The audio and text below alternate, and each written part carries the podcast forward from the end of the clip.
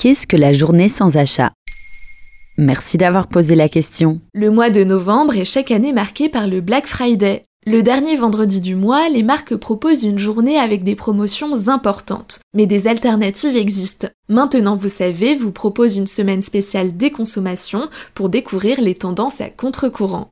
En 2022, le Black Friday aura lieu le 25 novembre. Le lendemain, le 26 novembre, sera marqué par la journée sans achat, une façon de repenser notre mode de consommation à l'heure où 20% de la population consomme 80% des ressources. Quelles sont les origines de cette journée? En 2022, elle fête ses 30 ans. La journée sans achat a été créée en 1992 en réponse au gaspillage. Elle a vu le jour au Canada sous le nom de Buy Nothing Day. On la doit à Ted Dave, un artiste basé à Vancouver qui lance aussi le slogan Enough is enough, à traduire par trop c'est trop. La journée de protestation contre le consumérisme a d'abord été fixée en septembre. Elle a ensuite été déplacée en novembre en 1997 pour coller avec la période du Black Friday et avoir plus d'impact. Adbusters, le collectif à l'origine de la mobilisation, énonçait alors l'un de ses objectifs. L'argent est le grand facilitateur des rêves. Les seules limites sont celles de nos cartes de crédit. Et ces limites sont repoussées à des fins imprudentes et destructrices.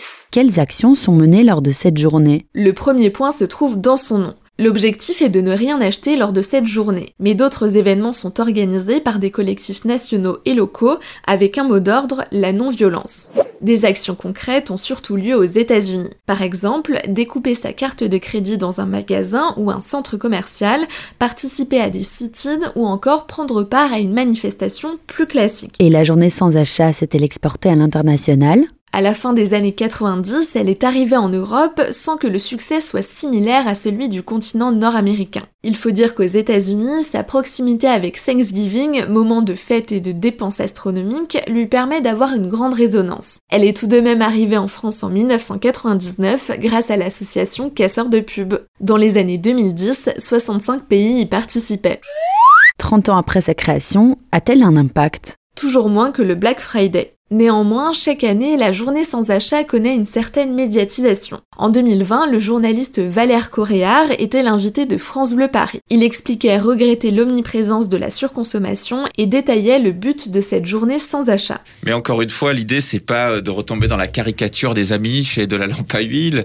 Euh, l'idée c'est simplement de mieux choisir. Si on a 600 euros et qu'on a la chance de pouvoir les dépenser, mais juste de choisir mieux euh, en quoi est fait euh, cet objet, d'où il vient, quel est son histoire, le rapport à la chose.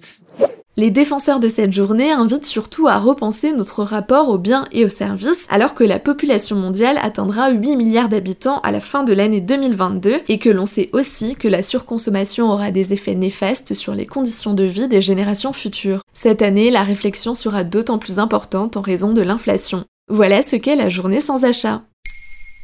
Maintenant, vous savez, un épisode écrit et réalisé par Pauline Weiss. Ce podcast est disponible sur toutes les plateformes audio et si cet épisode vous a plu, n'hésitez pas à laisser des commentaires ou des étoiles sur vos applis de podcast préférés.